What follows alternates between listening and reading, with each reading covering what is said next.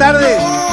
Buenas tardes, señor Pelón. Oye, este, me da mucho gusto el día de hoy eh, presentarte en La Chora. Pues al mero mero petatero, yo digo que en México hay muy pocos lugares en donde profesionalmente de una manera muy, eh, muy bien, muy bien hecho este lugar que está en Querétaro, van los estandoperos y se presentan y ahí hacen como su prueba de fuego. Y el mero mero dueño, pues, ¿qué crees? Lo conozco muy bien, tú también. Y le dije, oye, queremos entrevistarte en la chora, ¿cómo va con la pandemia? La Caja Popular, así se llama este lugar. ¡Uh! ¡Bravo! Eh, está con nosotros el señor Bubu Romo. Este, ¿Qué hubo? Bubu, ¿por qué te dicen Bubu? Eh, pues es, es mi nombre, de Buburigorri. Buburigorri, ¿de dónde sale Bu- eso? Buburigorri es un nombre vasco, Gis. Ah, es verdad. Sí, sí. Es, es la versión oficial. Es la versión oficial, eh, libre de hacienda, digamos. Porque ahí me suena más bien como que es el nombre que, que, que, que tus papás de, de cariño, llenos de ternura, te, te decían así, estoy seguro.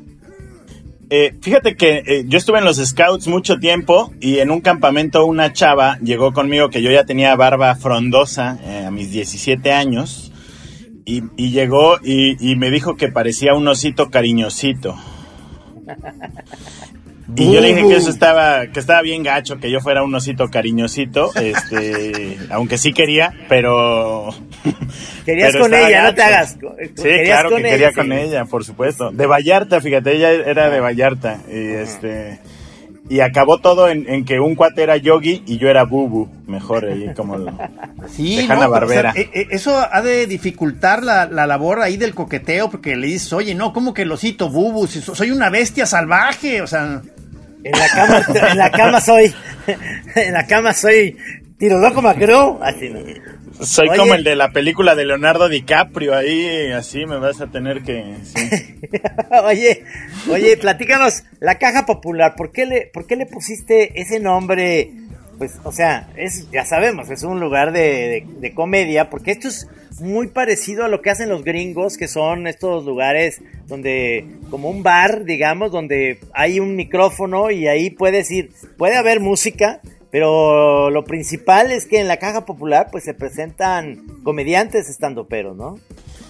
Así es. Eh, pu- pues primero le puse la caja popular porque pues fue una idiotez, la neta. Al principio yo, yo tenía, bueno, tengo todavía un proyecto que se llama el Museo de la Pendejada Contemporánea.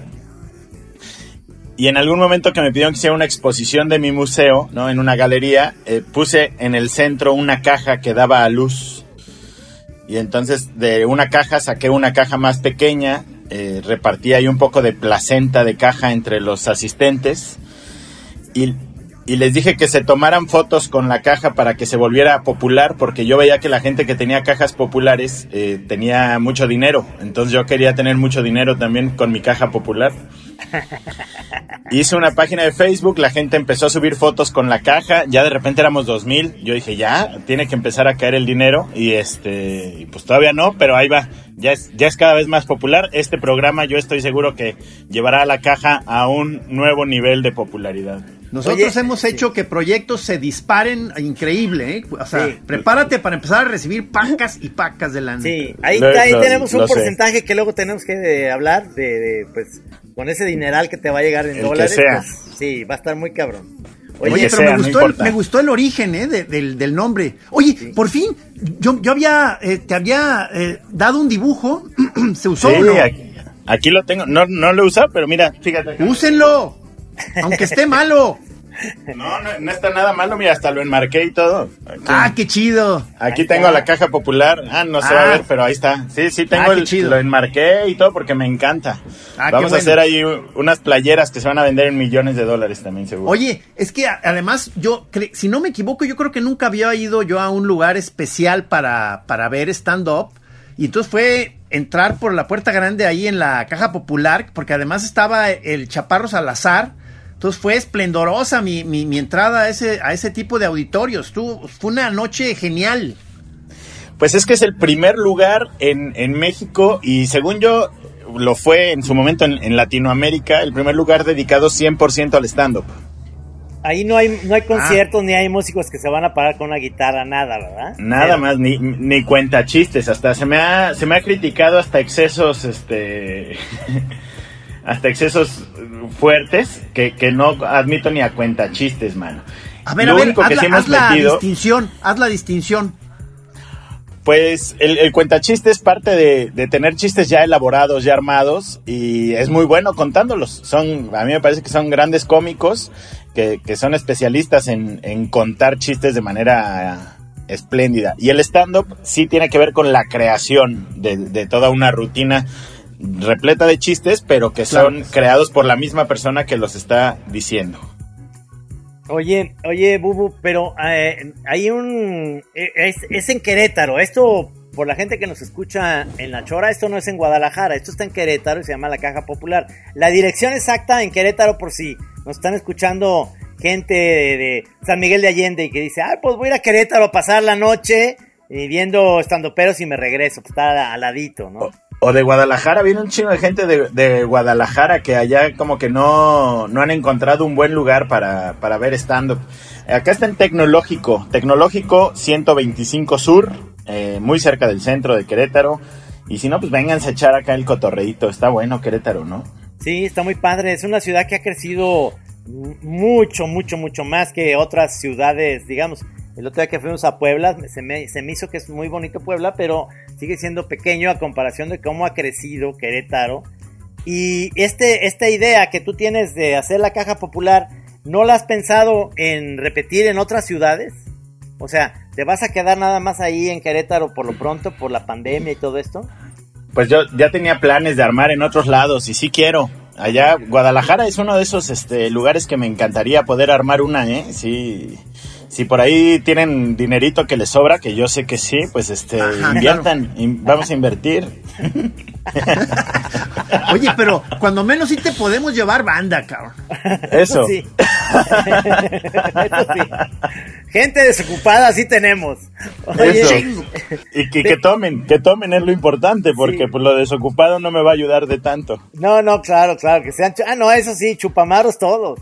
Pero, pero en ese, en ese sentido del negocio, eh, te pegó la pandemia, le pegó la caja popular, ¿no? Me imagino, porque es un lugar encerrado, ¿no? Yo estuve cerrado 11 meses. Wow. ¿Ya abriste? 11 meses, sí. Ya abrí en febrero, reabrimos en febrero. Y este, y pues ahí va, lo que pasa es que la gente, pues eso, tiene todavía chorros de miedo. Y, pero como que fue raro porque había un golpe ahí entre la urgencia que tenía la gente de reírse y de echar el cotorreo y de echar unos buenos tragos mientras ves a tu comediante favorito.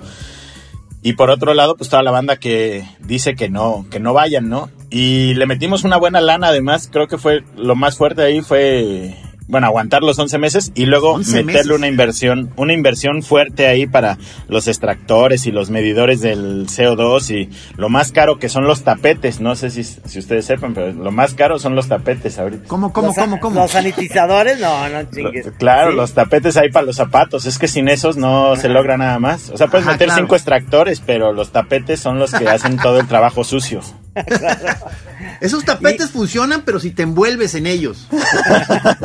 como niño, como niño héroe, así entras.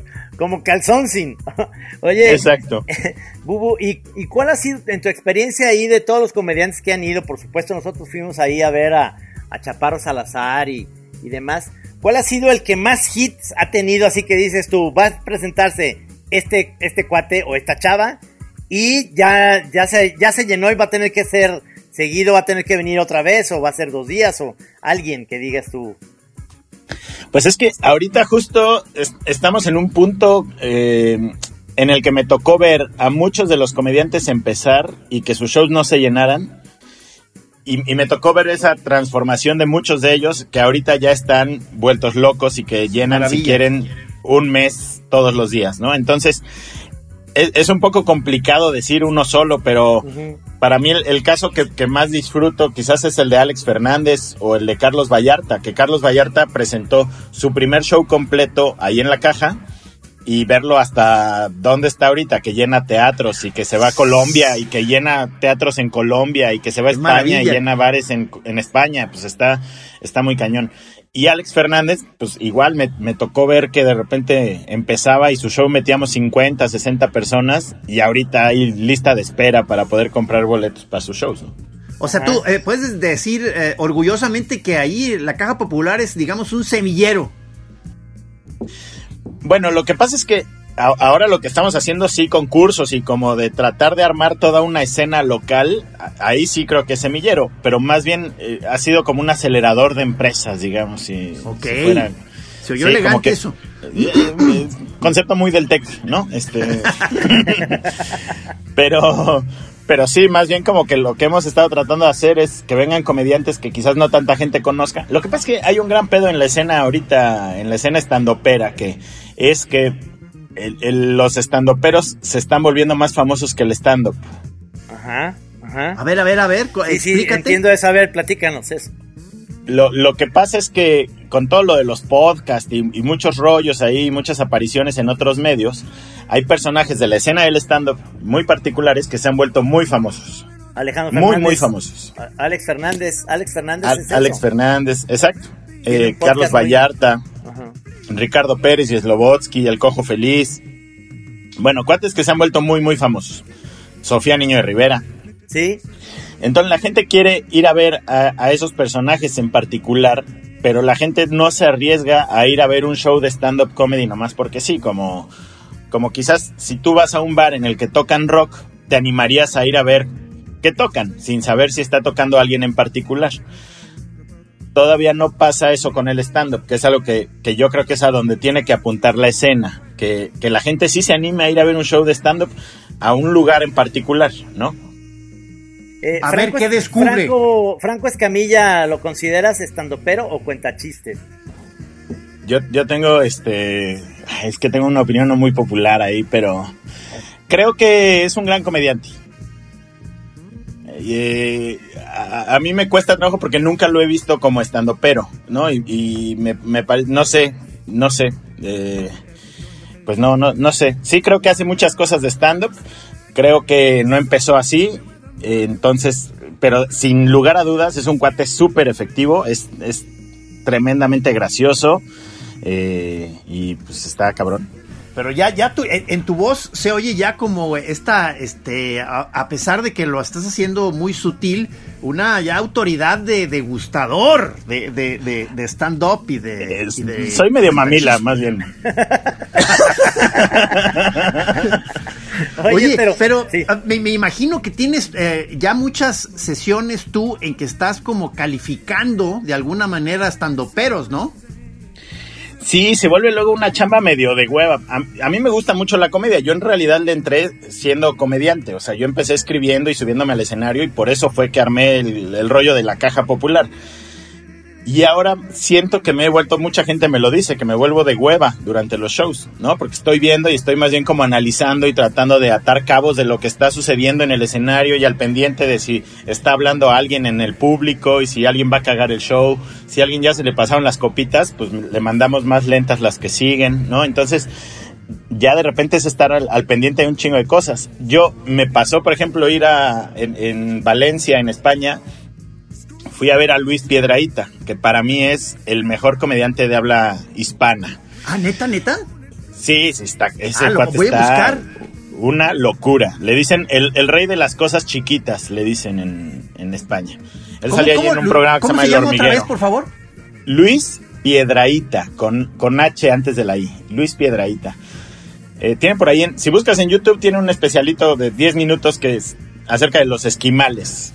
Y son 10 minutos nada más hablando de los esquimales. Es un, para mí, brutal a nivel de lenguaje, de humor, de todo. Ah, no, lo voy a buscar ya. Y lo fui a ver a un teatro eh, en Valencia, un show impresionante, cagadísimo. Todo el mundo alrededor de mí estaba atacado de la risa y yo estaba nada más como con la mano en la barbilla ahí, como, como claro, claro, ¿no? Sí, como lo estaba disfrutando, pero me sentí muy culpable cuando vi a todo el mundo riéndose alrededor de mí. No te soltaste. Y que yo nada más estaba ahí. Sí, como que. Como que seguí en mi rol ahí de, productor o no sé. De estudioso. de estudioso del stand-up. Y entonces me sentí como. Te has convertido en un científico. Eso me gustaría, así me gustaría considerarme, sí. Tú ahí en la caja popular de repente pones eh, anuncios de que hay cursos o clases para que si quieres este, convertirte en estando pero, pues tienes eso también un, lugar ahí, ¿no? Sí, es la idea. Yo, de hecho, escuché la, vez que entrevistaron al Chaparro Salazar que hablaba de, una universidad. Bueno, ustedes le preguntaban si había una universidad del, del stand-up.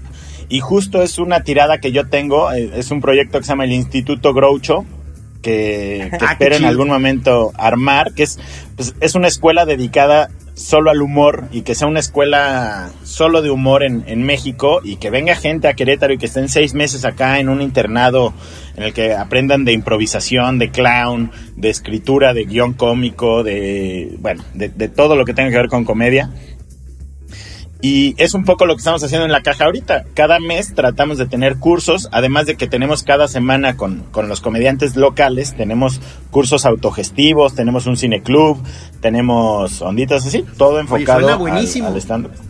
Ahí va, yo, mira, en, unos dos, tres años vas a decir, ah, qué pedo, ¿por qué todos los comediantes son queretanos? Así.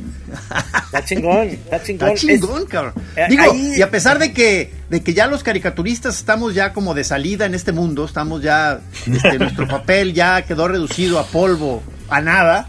Este, aunque sea, vamos a pedir que ahí en tu instituto haya unas fotos, tamaño, tamaño acá, retrato chido de de antiguos moneros de la historia. Unas estatuas, como fotos, unas estatuas de ustedes va a haber unos bustos, unos bustos. Sí, hombre. Este... El de Gis podemos luego medio decir que es el mío, si le cambiamos que esté más flaco, un poquito más flaco, bueno, pues ya decimos que es, que es el mío después o lo que sea, pero... Sí, un, monumento que sea al mismo tiempo para muchos, como multiuso. Exacto. Oye, este... con, imanes le vas poniendo los ojos y la boca ahí, así sí, le te ahorras una lana, sí, claro. Oye, Bubu, pero, este, ahora que lo decías, de cómo estás ahí tú en, eh, viendo cómo la reacción de la gente y que también estuvimos, tuvimos en la chora, por ejemplo, al tío Robert, que, que es su stand-up es muy, eh, de repente causa mucho escorsor, ¿no? O sea, la gente se puede hasta enojar con él. ¿Has tenido experiencias con algún stand-upero que, que la gente se le deje ir encima o que hay un güey que se le que quiere agarrarse a madrazos o de alguna manera no agarre muy bien el humor? Sí, sí ha habido hay varias varias ocasiones. Con el tío que, mencionabas, el tío tuvo durante muchos años una parte de su rutina que se llamaba la rutina prohibida. Imagínate cómo ah, que era desde que se presentaba con Héctor Suárez Gómez. Y yo la primera vez que vi esa rutina, sí dije, no, ¿cómo se le ocurre a este güey? Entonces yo, yo le decía, oye, si ven a Querétaro, nada más que eso está muy rudo para el público queretano que todavía no agarra la onda. Y entonces, eh, como que fue tomando mucha fuerza esa rutina del tío Robert. La verdad es que la última vez que la escuché ya no me pareció tan ruda. No sé si uno normaliza de repente también ciertas cosas y ciertos tipos de humor. sin entrar a detalle, o sea, esa, esa rutina prohibida, más ¿de qué tema era? Era eh, sexo y síndrome de Down, digamos. Cámara. Cámara. Sí, sí, sí. Sí. No, pues sí, suena pasada de lanza. Fíjate que justo creo que el, tema síndrome de Down ha sido una constante en lo que genera más repele en, en cuanto a humor de la gente. O sea, es lo que ha generado más problemas en los shows que yo he visto. Y creo que tiene que ver, bueno, alguna vez una persona se levantó en, la caja, estaba Carlos Vallarta en el escenario y contó justo un, un chiste acerca de síndrome de Down que a mí no me pareció eh, nada pesado ni pasado, la verdad que, hablaba más acerca de la equinoterapia, que usaban equinoterapia para la gente con síndrome de Down, y que Carlos Vallarta decía, ¿qué esperan que pase, no? Que el niño vaya arriba del caballo y se le vaya quitando su carita de, de, que se le nota el síndrome de Down, y luego cómo bajas al niño, ¿no? Y entonces, bueno, hacía ahí toda una crítica al respecto Carlos Vallarta porque además su mamá trabajó mucho tiempo, no sé si sigue trabajando, pero trabajó mucho tiempo con gente con síndrome de Down. Entonces Carlos Vallarta estaba como muy familiarizado con el, con el tema. Y un cuate que estaba en el público, que creo que tenía un hermano o hermana con, con síndrome de Down, se paró al lado del escenario y le empezó a gritar cosas. Sí, claro, ¿no? Y le empezó a gritar, ¿cómo es posible que estés haciendo esto? Eso no es chiste, eso no puedes tomárselo a chiste jamás. Y ustedes son unos pendejos. Volteó a ver a todo el público y dijo, y usted, todos ustedes son unos pendejos por estarse riendo de esto y dejó ahí a su grupo de amigos, que su grupo de amigos sí terminó de ver el show después. Entonces, este, estuvo, estuvo rudón. Y pues mira, yo, o sea, no creo su grupo de amigos no lo acompañó a la salida. No, no, eso fue para mí, estuvo muy rudo eso además, porque pues, aunque por solidaridad medio dices, ay, sí, ¿no? Pero bueno, quizás pensaron que ya habían pagado el boleto, pues ya mejor se lo acababan. Al rato te caemos allá en el bar, brother. Exacto. Al rato vamos a ir con tu hermana. Pues es que, es que yo me imagino eso precisamente en un lugar que prácticamente eh, hay, hay buen alcohol, te la pasas bien. El, alcohol ayuda mucho a, a, relajarte, a que todo entre más sabroso, que realmente abrir esas expectativas. Y con todo esto que se ha vuelto la comedia, ya sabes, Luis C.K., Luis Bill Cosby, todo esto que, que ha trascendido más allá de la comedia, que, que está el movimiento Me Too y demás y que se ha vuelto muy difícil para la comedia volver a tener esos estándares porque se pasaron de lanza Luis Kay y Bill Cosby, entre, entre, otros, en la vida real. O sea, que utilizaron artimañas pues para, para engañar mujeres y demás. Entonces, ¿tú cómo ves ese, esa manera de, de ver la comedia? De alguna manera, regresar a esos estándares va a estar muy difícil, ¿no? Lo que pasa es que creo que, en general quienes hacemos comedia o quienes hemos estado en un escenario o quienes tenemos el foco del público de cualquier forma, no somos al principio, no somos para nada conscientes del poder que tenemos. ¿No? Y entonces creo que la, la gran chamba que tenemos ahora es ser conscientes de ese poder y ser responsables de ese poder pero el, escenario empodera bien cabrón. Entonces todos estos güeyes en realidad fueron unos abusos de poder que... Pues yo no sé ya qué tan conscientes o inconscientes fueron, ¿no? Muchos, este, pues, seguramente sí fueron, digo, de los casos que, que, mencionaste, por supuesto que eran conscientes, pero, pero creo que hay muchos casos de comediantes que son inconscientes por no saber que están lidiando con un poder muy grande. Entonces, en ese sentido, pues creo que es un sacudidón para toda la industria que tiene que entender el, el poder que tiene. Y en cuanto a los temas de comedia que se pueden hablar, yo creo que se sigue pudiendo hablar de absolutamente todo. Ese es el, para mí, como que la gran lección es, se puede hablar absolutamente todo, solo sé consciente de los beneficios que tienes en tu vida y del poder que tienes, y a partir de eso, pues también sé un poco empático, ¿no? Con, con la banda de la que vas a hablar. Claro, pero, pero ahí, ahí es donde yo creo que apelas un poco a que estás en un lugar en donde no es la televisión, no estás en YouTube, es tu momento íntimo con alguien que ya pagó un boleto, está ahí y te está escuchando cosas que no vas a oír en ningún otro lado, que vas a romper muchísimas barreras de que dices, ay cabrón, esto estaba feo, pero ¿por qué me estoy riendo? De alguna manera el humor tiene esa parte en la que dices, me estoy riendo de algo que no debería yo estarme riendo, pero pero ese es el, ese es el momento, ese es el lugar. Es, estás en una especie de templo, digamos, del humor, en donde tienes que ir preparado a eso. Si no, pues no sé.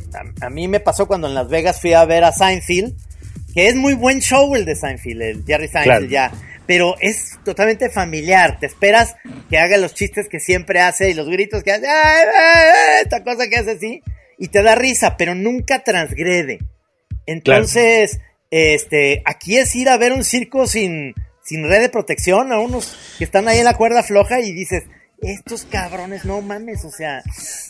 ¿Cómo se atrevió a eh, decir eso? Eh, digo, eh, no sé si ya estoy este, en el alucine, pero, o sea, creo que el humor es de esas áreas humanas que, que, que goza o debe gozar de una especie de licencia, de licencia especial, o sea, como eh, ciertas pasadeces de lanza, como en esas, en esas poblaciones o tribus en donde ciertas, en ciertas ceremonias en el año, les era permitido el destrampe absoluto, o sea, cosas que después había que seguir con la vida civilizada de todos los días, pero en esos tres, cuatro días de festividad se permitía ese destrampe, cosas que normalmente no, no se iban a permitir. O sea, siento yo que en algo está emparentado el humor con ese tipo de ceremonias sagradas extremas. Está muy chingón verlo así. Yo, yo creo también, o sea, siempre, bueno, a mí siempre eh, ir a un show de stand-up o, un show de comedia en general me parece ya una ceremonia, ¿no? Y, eh, o sea, tú ves al... Cuando nos cerraron acá en Querétaro y que dejaron abiertas las iglesias y que, y que no dejaban que abriéramos el, el show de stand-up ni los teatros, yo justo le preguntaba al secretario de gobierno a qué santito tendría que poner en el escenario para que nos dejaran eh, impartir nuestra misa, ¿no? Entonces, este, se lo tomaron muy a mal porque Querétaro, pero, pero la neta es que, la neta es que era una pregunta genuina porque me parece que no dista mucho el, el show de stand-up de, de una ceremonia eclesiástica. Yo creo que el, gran problema de la comedia y de los temas que se tratan es que no estamos todavía como, como espectadores tan entrenados para entender muchas cosas. Entonces hay muchos comediantes que llevan el acto mucho más allá y que como espectador es difícil entender de qué te está hablando, ¿no? O sea, como eh, eh, ese, ese trascender un poco en el acto cómico, que creo que es por donde va un poco lo que decía Trino, que creo que sí tienes que, ver más allá del chiste. Por ejemplo, en, el caso del síndrome de Down, me parece que muchas veces es poner temas muy importantes sobre la mesa y que para la gente lo más fácil es ofenderse en el primer intento sin entender el, el, tema más grande o más trascendente del que se está hablando. Igual cuando se habla de política, igual cuando se habla de feminismo, igual cuando se habla de un chingo de temas. Entonces, muchas veces cuando alguien empieza un chiste hablando de violación, de inmediato como espectador tienes ya como una cláusula ahí, como si tuvieras un contrato en el que tienes que cerrar la válvula y entonces no me voy a reír porque está hablando de violación. Bueno, hay que entender cuál es todo el contexto del, del chiste y hacia dónde va ese chiste, porque quizás lo que está tratando de hacer esa persona es poner un punto muy importante sobre la mesa que después te vas a poder ir con tu pareja, con tus amigos, con quien tú quieras a platicar de lo importante que fue ese chiste, ¿no? Sí, sí. Este... Yo creo que lo, trascendente del show de comedia es la conversación también que genera después.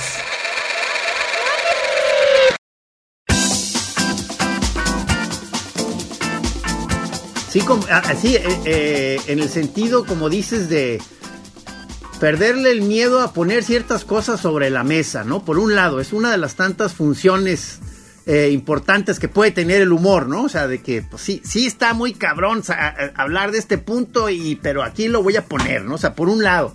Y, luego, y luego ciertamente también el, enfoque del, del, humorista en específico del que se trate esa sesión, este, porque sí hay también este, humores, este, digamos, muy gratuitos, este, pasados de, lanza sin ninguna otra cosa que la pura crueldad, ¿no? Entonces, este, y sobre todo si, si todo un show o toda una disciplina humorística está basado en eso, sí se me hace pobre. Totalmente. Uno se da cuenta de muchos humoristas geniales que, que pueden incluso estar este, bordeando o metiéndose en esas mismas zonas, pero se está dando uno cuenta de que están realmente hurgando de una manera casi antropológica este, en, el asunto ese horroroso o, o, tan duro para uno, ¿no? Entonces, este, sí son, no sé, hay grados, este, Sí, para mí ahí está la, genialidad de, de, un tipo como Ricky Gervais, por ejemplo, ¿no? Que sabe manejar temas súper conflictivos. O sea, te podría decir que todos los temas que han generado guerras en la humanidad los ha tocado Ricky Gervais, ¿no? Entonces, que puedas manejar esos temas y que siga dando risa, que te puedas parar en unos Grammys, en uno, cualquier entrega de premios importante. En los globos, de oro. En los globos de oro, en los Oscars, en la entrega con esa insolencia, con esa insolencia, que debe ser una parte, es así, de lo muy fundamental de las cosas que el humor no debe abandonar. Porque, porque eh, de alguna manera eh, eh, defiende, o sea, y tiene principios en, el sentido de que yo no veo a, Ricky Gervais haciendo chistes en donde tú sales y maltratas perritos, porque como que él defiende mucho la onda de, que no al maltrato animal y demás. Y de, pero de ahí más se chinga todo lo demás, todo, todo lo que se mueve. Y entonces me acuerdo que a Mel Gibson lo, empezó a chingar porque decía cosas antisemitas, ¿no? Entonces decía que estaba ya loco, que Mel Gibson y demás. le tocó que lo presentó en los Globos de Oro. Y entonces llegó y Mel Gibson como muy tranquilo, pero hizo un, chiste de la colonoscopía. De Mel Gibson se lo, se lo quiso chingar ahí de alguna manera, porque tienen un buen sentido del humor hasta eso.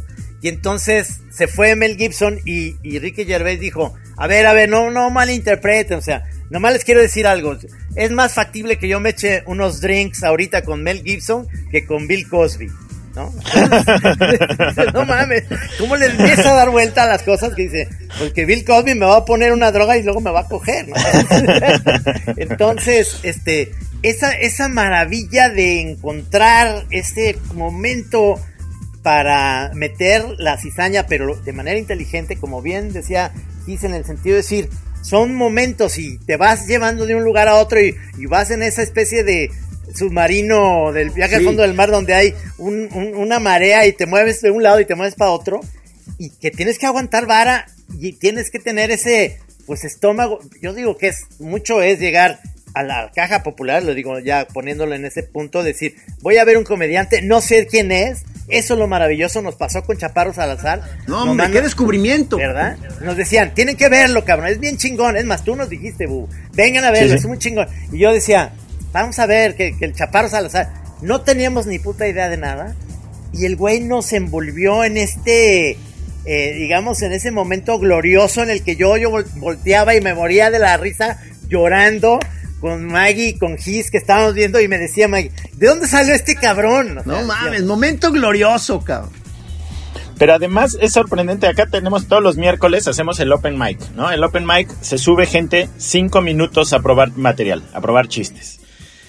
Te llevas unas sorpresotas de repente, O sea, un güey que sale del público y que se sube a platicar qué le pasó en el día y resulta que es buenísimo y, y quieres como aprovechar que está ahí y, los miércoles, por ejemplo, que se suben 15 personas, 5 minutos, descubres de repente unas joyasas. Entonces, en realidad, pero pues, perdón, que estamos pero, pero tú ahí como, como, como decíamos, como estudioso, este, degustador, que, o sea, tú me imagino que ahí entonces tú estás ya con la antena superpuesta y la, y la red de pescador, ¿no? Después ya vas a, y dices, oye, espérame, ve a mi oficina tantito, ¿cómo está el pedo, cabrón? Me, me, falta ya poco para empezar ahí a meter contratos de inmediato a la gente para quedarme con su carta. Ya como, sí, ya, dueño de, su vida. Sí, sí, sí, sí, Tú eres como esos observadores de futbolistas en el llano que puedes ahorita contratar a unas joyas y ser su, su manager porque le sabes muy bien a eso. Digo, ¿por qué no? No, no suena mal. Sí, pues hay que tener como, como buen buen ojo ahí, porque de repente hay unos que, que, de plano te sorprenden, que son como muy insistentes. Hay, hay banda muy terca, me, me meto un poco en esos. Este, que, que, los ves el primer año y son malísimos, y de repente algo pasó, algo descubrieron, algo vieron, algo entendieron, que hizo clic, que hizo clic y empiezan a ser buenazos, Que dicen que es un poco lo que le pasó a, a Luis C.K., que pasó ah, creo que 13 años, 13 años probando material y que subía y subía y como que no funcionaba tan bien y lo volvía a subir y le cambiaba poquito y tal, hasta que de repente 13 años después ya era como ¡pum! Ya quedó perfecto, un show increíble porque no dejó ahí de, intentarle. No, pues para mí es de los, realmente de los genios este, contemporáneos del humor, ese cabrón, o sea, porque él, combina perfecto la onda de que sí es muy, muy vaciado, pero además, como te decía hace rato, y, además sientes que es un filósofo, cabrón. Sí, es que además es, es muy cagado porque en el stand-up, mientras menos chistoso te ves o mientras menos chistoso eres en, en un cotorreo del día a día, como que más cagado eres en el escenario. Luis C.K. tiene, o sea, tiene este look que jamás te hubieras imaginado que es un güey tan cagado, pero empieza a decir cosas tan... Sí, sí, sí, sí. Y empieza a decir cosas tan absurdas de repente que, que sucede. Acá tenemos un cuate que, que, sube y que es maestro de kinder de, de preescolar. De, maestro de música. Maestro de música en preescolar. Y ya con que te diga eso es cagadísimo. O sea, ya solo sube y dice eso y ya lo ves y sí, cabrón, no mames, qué trabajo de mierda. pero, pero fíjate, ese es, es, es muy cabrón porque realmente eh, eh, los comediantes gringos que yo soy muy fan y que de repente sigo, a, mí me pasaba que no físicamente no me caía muy bien en las películas eh, Rodney Dangerfield. ¿Se acuerdan de ese como, ah, claro. como hiperactivo con unos ojos saltones? Una expresión medio grotesca, ¿verdad? Como los ojos saltones como de pescado, como de bagre, cabrón. Y siempre, y siempre trae como un una corbata y que se lo está como eh, se la está como quitando de los nervios y pero son los que tienen esta onda que me encantan que son one-liners, o sea que es un chiste tras chiste, pero o sea, es que ahí sí no sé si es stand up o son chistes. Y los one-liners se me hacen eh, geniales porque sí cuentan una historia de lo que le pasa a diario. Digo, no te están contando en orden, pero el one-liner tiene esa cosa de que si, por ejemplo, este que decía, este, mi esposa, eh, mi esposa le tenía miedo a la oscuridad. De repente yo prendí la luz y estaba desnudo. Ahora le tiene miedo a la luz, ¿no? Entonces, este, y de ahí se va con la esposa, la esposa, la esposa. Entonces, eh, y luego se va a, a que el lechero y el lechero, el lechero. Entonces hace one-liners, pero no sé si eso es. Bueno, eso es yo, siento que eh, para ahondar en lo que decía en, la diferencia de cuentachistes y, y, y estandoperos, este, una de las tantas instrumentos que debe tener un estandopero es que debe ser buen cuentachistes, ¿no? O sea, como que en ese sentido el estandopero es, es digamos, un género más amplio que el cuentachistes lo que bueno yo siento que no, no necesariamente ¿eh? yo yo he visto a muchos estandoperos que no son nada buenos contando ah. chistes prefabricados ah. digamos ok ok ah, ok no yo mira eh, respecto al one liner el one liner es un tipo de chiste entonces eso para mí no define que seas estandopero o no puedes hacer un show de puros one-liners. Lo que pasa es que para la mayoría de los estandoperos sería muy difícil mantener un show de puro one-liner porque el ritmo que debes tener está cabrón. O sea, es, es un ritmo muy rápido cuando son one-liners. Y una memoria también impresionante porque te tienes que aprender muchísimo más material, digamos que parece que de repente no tendría que estar conectado entre sí para mí la, verdadera diferencia entre cuentachistes y, y estando pero es que los chistes los hayas escrito tú. O sea, que, el material venga de ti y yo siempre defino ah. en los cursos el, stand-up como comedia en primera persona, ¿no? Son cosas que yo vi acerca de cosas que me sucedieron o que, me pasaron, las escribí y ahora vengo a entregarlas, que ni siquiera es actuarlas, porque mucha gente por ahí cree que el stand pero está actuando y, y más bien se trata de una persona escénica digo, ¿cómo exagero mi personalidad? en general, o sea, yo digo, supongo que el, prácticamente 100% de un estandopero tiene su rutina ya diseñada, escrita de antemano. ¿Qué papel juega la improvisación? La improvisación tiene que ver sobre todo con el estatus del público. Entonces, de acuerdo a como tú veas al público, puedes sumarle ciertas cositas o no. Hay gente que, como el Chaparro, que es muy buena improvisando y de repente su show se vuelve 30% improvisación. O si empiezan a chingar a alguien específico del público, pues empieza ahí a improvisar acerca de lo que la gente le esté diciendo que tiene que ver con algo que en inglés se llama el crowd work, ¿no? Como el, el trabajo de público o el trabajo de la de la multitud o bueno, de, quienes estén ahí. Sí. Eh, hay especialistas de eso que meterán, te digo, 30, 40% de, de su, de su show será improvisación. Hay muchos que lo mantienen más safe y te diría que en, un show muy safe, el, el 5% o 10% del show va a ser improvisación. Porque veo que a veces hay, a cada rato en los estandoperos, este, anuncian talleres eh, enfocados a la improvisación. O sea, supongo que debe ser una buena herramienta para sí tratar de, de, que, de tenerla aceitada, aunque la uses o no mucho, ¿verdad? Lo que pasa es que el, gran, para mí el gran truco del stand-up eh, para con la gente es que, quien está sentado entre el público diga, eso lo podría hacer yo. O sea, qué cagado ese güey que se acaba de subir aquí y nos está contando esto y que la gente crea que es la primera vez que lo cuentas. Entonces, para eso, la improvisación es esencial, porque si tú te subes y dices, güey, en el camerino acaba de pasar esto, la gente ya desde ahí entiende que estás contándole algo que se te va ocurriendo. Esa sensación para el público y el pensar, eso lo podría hacer yo, es, parte de la magia del stand-up. Claro, sí, sí. Porque te subes sin, sin un vestuario particular, sin maquillaje, eres tú y el micrófono. ¿no? Entonces como que la gente lo ve todo muy sencillo, incluso cuando te contratan para shows privados, como que las empresas siempre son como, ay, pues esto nada más necesita de producción una bocina y un micrófono, es lo más barato, ¿no? Es que sí, es, es, es parte de, lo, de, la, de la magia de, de esa disciplina, ¿no? Del stand-up, que es el monito enfrente de la multitud a pelo, ¿verdad? O sea, enfrentado a la multitud sin más armas, ¿verdad? Que su cotorreo, cabrón. ¿Qué? ¿Qué? No, no, la neta, mis respetos, cabrón. Pero, pero mucho esa chamba también, también la hacen ustedes, ¿no? Los moneros en general, porque yo creo que durante, bueno, sobre todo al principio, como que el monero quizás estaba un poco visto para abajo, como los trazos eran muy sencillos, quizás, ¿no? De, de, lo que venía de dibujo y de caricatura. Y de repente ver a los moneros que hacían como trazos muy sencillos, era como, ah, no, esos ni le están echando ganas, ¿no? O sea, como que podría haber parecido así, cuando sí, en sí. realidad te das cuenta de que el monero requiere mucho más trabajo de abstracción, quizás, que, que, que, muchos otros pintores o dibujantes o caricaturistas, ¿no? Sí, es muy cabrón lo que hacemos. Fíjate que eh, eh, eh, uno de los de los stand-ups que digo grabados o que tienes en DVD que me gusta mucho, por ejemplo, el de Ellen DeGeneres, porque Ellen tiene una onda que empieza con una idea, se va como al universo y todo el mundo y regresa a esa idea, hace, hace muy buenos cierres.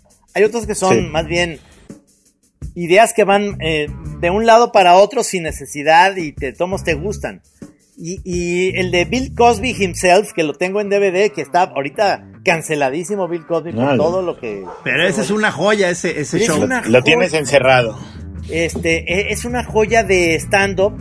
Qué lástima que todo eso se le vino abajo, pero, pero realmente es una joya de que se va de paso por paso. Habla de las drogas, habla de los dentistas, habla de ser papá, y, y, y todo es, es ahora sí que dicen, dices, todo es perfecto, cualquier eh, comentario que va haciendo en respecto a uno de sus hijos, al dentista, a las drogas, to, todo tiene un nivel de 10. Es como mantener, o sea, llegar a ese punto en el que dices, después de ese show, ¿qué sigue, cabrón? O sea, Oye, pero porque, o sea, ahorita eh, me quedé en lo que decías, Bubu, de, de eh, que se me hizo buena, buena eh, distinción, o sea, el, el el, el estandopero como autor absoluto de su material. O sea, ¿esto es siempre así? ¿O, o, o, o hay algunos que tengan guionista? Bueno, creo que llegas a cierto nivel en el que tienes un, un, grupo de escritores, ¿no? Por ejemplo, Jerry Seinfeld ya tiene un trabajo de oficina para crear su material y tiene... El, lo que él dice en algunas entrevistas es que él genera las premisas, o sea, él, él genera la idea de lo que quiere hablar o las cosas que le parecen curiosas y con un grupo de escritores que ya saben perfecto cómo es su estilo, eh, le ayudan a, a, armar todos los chistes y todos los remates.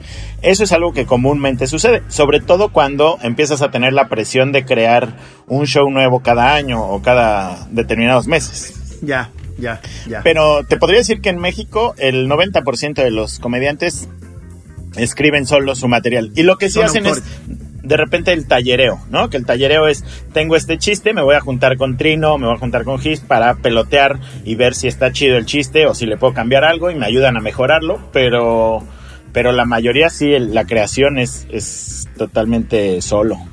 Está, está la, digamos, la práctica de tener como una rutina que está a medio hacer, a medio cocinar, y luego como que la ensayas con, con algún público para ver qué tal responden y eso, ¿no? pues justo para eso es el open mic. El open mic que son cinco minutos, subes un chiste y lo pruebas. Yo de repente agarro y, y, me subo nada más con un tema que quiero platicar y ahí empiezo a ver si me funciona de alguna forma. Ya, ya. Sí, o sea, según tengo entendido, de repente hay, hay en Los Ángeles, en varios lugares, en California, en, en San Francisco, este que se llama Comedy eh, que es como muy famoso, donde han surgido, ahí sale a Robin Williams y todos esos. Comedy Cellar. Exactamente. Y que de repente vas un miércoles así como a la caja popular de Open Mic y está Creed Rock. De, o sea, te sale de gratis porque estás sí, ahí una chela y de repente se, se, sube porque estaba ahí a probar de su, de su material que va a estrenar lo que siente que es más endeble o que puede cambiar y, y están wow. nada más 10 minutos o 15 y dices, no mames, ahí está este güey, o sea, y me salió el... Vengo a ver otro comediante y me salió súper barato ver a, ¿no? a Robin Williams, ya, ya no pues, pero se paran y prueban su material, a ver si funciona. Pero además lo que, lo que pasa, eh, por ejemplo, en Estados Unidos, es que sí tienes la oportunidad de que haya cinco o seis open mics en una noche. Entonces, te vas a uno y luego te sales corriendo y te vas al bar que sigue para poder probar en otro bar material y luego te vas a otro a ver si puedes probar material y entonces tienen un ritmo de creación que es mucho más rápido que el que tenemos aquí en México, en donde hay un open mic, incluso en la Ciudad de México hay un open mic por noche, ¿no? Pues, quizás dos open mics en una noche, pero, pero lo normal es que haya uno. Entonces, el ritmo de creación aquí sí es muchísimo más lento porque no tienes tantas oportunidades de subir al escenario. Ya, ya. Pero entonces tú sí también vas rastreando lugares y te gusta, o sea, eres buen, digamos, eres público yo soy público y soy comediante y soy productor y ya tengo un crisis de identidad ahorita. Pero ¿cómo va la caja popular, digamos, últimamente? Eh, ¿Ya tienes, o sea, eventualmente los fines de semana, me imagino que es cuando es eh, shows o todavía sigue cerrado? De miércoles a, sábado y estamos al 50% de capacidad. Eh, en realidad al 40%, para respetar ahí todas las, las medidas de distancia y todo, tuvimos que reducirle todavía un poquito, pero ahí va, sobreviviendo.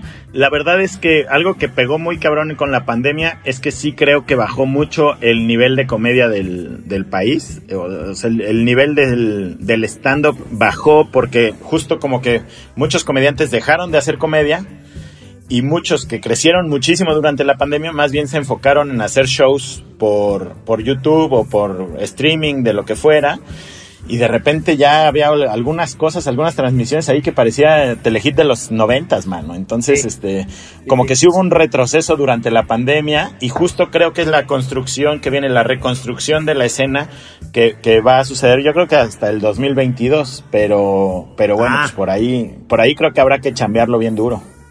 Sí, porque, este, por ejemplo, O'Farrill, este, Mau Nieto, todos ellos, de repente empezaron a tener como otras chambas o empezaron a hacer.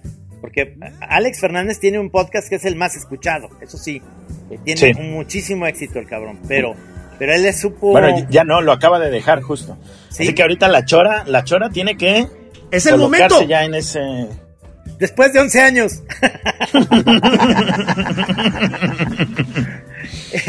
Eh, es que ahí, ahí lo, lo padre o divertido de, de, y bien lo dices, es, es que uno ya sabe cuál es su medio, ¿no? Yo, yo me acuerdo cuando fui a ver eh, lo de la comedia que tú organizaste en Querétaro, que fue en el teatro, y que fue, ahora sí que tu tío Andrés Bustamante, y que él fue eh, hacer stand-up. Y salió de traje y todo el rollo. A ver, ¿cómo está ahí tu relación con Andrés Bustamante? O sea, ¿él sí fue el que te, tu iniciador o cómo estuvo el rollo? Para nada. De hecho, yo durante mucho tiempo no quería para nada ni acercarme a la comedia. Yo ah. le tenía pavor. Mira, yo, nadie de mi primaria, secundaria, prepa y universidad sabía que era mi tío. Porque yo le tenía terror a las comparaciones. Claro, claro. lo sigo teniendo. Entonces, dedicarte a la comedia con un tío así, pues es un problemón, mano. Claro. Este, mucha gente como que más bien cree que es un super padrinazgo. Y, y, en mi casa, quizás un poco por cómo fue todo el rollo ahí con, con mi mamá, siempre era como, no, a ver, respeten ahí la carrera del tío, está súper chido, pero no nos aprovechemos nadie de eso, ¿no? Entonces, había mucho miedo hasta de pedirle cualquier tipo de favor, porque no queríamos que se sintiera como ese aprovechamiento ahí del tío. No molesten al tío. Pues sí, sí era, era muy así, ¿eh? Y, nos veíamos en la mera época, pues nos veíamos una vez al año nada más en Navidad. Eh, padrísimo, era increíble vernos y siempre hubo ahí como muchísimo amor, pero, pero en realidad era el no molesten al tío, ¿no? Yo, pues sí. Y, ahora, eh, la verdad es que hace algunos años la relación se volvió muchísimo más chida, mucho más fuerte. A partir de que murió mi mamá, nos acercamos muchísimo, mi tío y yo, en una onda personal, para nada, para nada como en onda profesional. Sin embargo, pues nuestro tema de conversación recurrente, pues es la comedia, ¿no? Y entonces está bien chido tener a un genio de la comedia y poder pelotear con él muchos conceptos está increíble. Oye, pero a ver, pero hablando este del género, este él no hace stand up, o sea, hizo stand up en algún momento. Ese, ese día lo hizo, ese día lo hizo. A eso iba la, lo que le estaba platicando. Ah, no fuiste a eso. Este, Eh, eh, estuvo ahí Mau Nieto, estuvo Farril, estuvo eh, Sofía Alex Niño de Fernández. Rivera, Alex Fernández, Sofía Niño de Rivera. Estuvo buenísimo. Y Andrés Ah, hizo stand-up. Andrés hizo stand-up. Ah, ok, ok. y pues, este, Entonces yo- sí le sabe el stand-up. Bueno, le sabe por supuesto, pero además yo creo que yo he visto sus conferencias y tiene unas conferencias ahí de comunicación, de creatividad. Y, y yo lo que le dije es, son conferencias muy estandoperas. Porque platica de cuando era niño, platica como muchas anécdotas. Entonces muchas, muchas de sus conferencias tienen chistes muy eh, eh, anecdóticos, observacionales, muy vivenciales. Y eso pues forma rutinas de stand-up, ¿no? Quizás, quizás él no lo vende así o nunca lo vendió así, pero su, por supuesto que era súper stand-upero lo que él hacía. Ah, ok, en el. Hijo del Cuervo, en el Hijo del Cuervo él hacía eso, en realidad, aunque luego después eh, hizo los personajes, el cocinero, este, todo esto con personajes, pero en realidad en el Hijo del Cuervo era un stand-up que, que hacía los fines de semana, y entonces era el gabinete del doctor Wiri Wiri. Eso era lo que él ahí eh, hacía y hacía ese cocinero manco que alguna vez vimos Pelón tú y yo muy al principio. Y este, Que le pidieron ya en varios shows que ya no, no hiciera al cocinero manco, exactamente. porque era Por- un por tema lo de mismo esto que estamos discriminación. Sí, sí. Es increíble cómo eso. que, eh, Bueno, es que está- ahorita se me están ocurriendo más cosas, Bubu, pero yo creo que esto amerita a otra otra chora que podamos darle la- el giro que, que estábamos como agarrando el rollo porque el tiempo se nos está acabando. Que Yo encantado. es agradecerte muchísimo que hayas aceptado la invitación a la, a la chora para platicar de tu lugar, que ya sabemos está en Querétaro, la Caja Popular, en la calle Tecnológico número 125 Sur. 125 Sur. Es un gran lugar para ir a ver comedia, amigos. Muchísimas gracias, maestro Bubu. Gracias a ustedes, es un honor, como no tienen idea, mi, mi bubu de 8 años está muy feliz de estar aquí, este, y yo me siento honradísimo Oye, y, y, y además tienes otro carnal, tienes otro hermano que es doctor, ¿verdad? Eso es chistoso porque eh, él Sí. que es, le gusta la comedia o no, así como en la, en la vida normal. Ay, es que ese güey es, es muy bueno, o sea, bueno, no es muy bueno contando chistes, pero le mama contar chistes, le encanta, y- Ya va a empezar, y- dicen. Le pone mucha emoción, le pone mucha emoción a contar los chistes. Entonces es muy divertido verlo contar chistes. Ver porque es muy malo, pero, pero se vuelve muy bueno. Por malo. Como, como, como Johnny Petardo, digamos. así, este, es, es tan malo Oye. que es bueno. No, nos quedamos con muchas cosas ahí en el tintero, Seguro. pero la próxima, mi querido Bubu, te, te hacemos más preguntas diferentes a, a esto, ¿no? Muchas suerte, gracias. Suerte con la Caja Popular, que es un gran lugar. Muchas gracias. Abrazos. Muchas, muchas gracias. Sí. Abrazo Choreros. ¿aprendieron algo? Este, por favor, va a haber examen después. Sí. Ok. Gracias a nuestro productor Rudy Almeida, como siempre, a, que logró que esta chora funcionara. Señor Pelón, pues nos vemos el próximo jueves. ¿Te parece? Ya estamos. Abrazo, Bueno, abrazo, gracias, banda. Gracias, Bubu. Hasta luego. Larga vida la stand-up. Chao. Abrazo.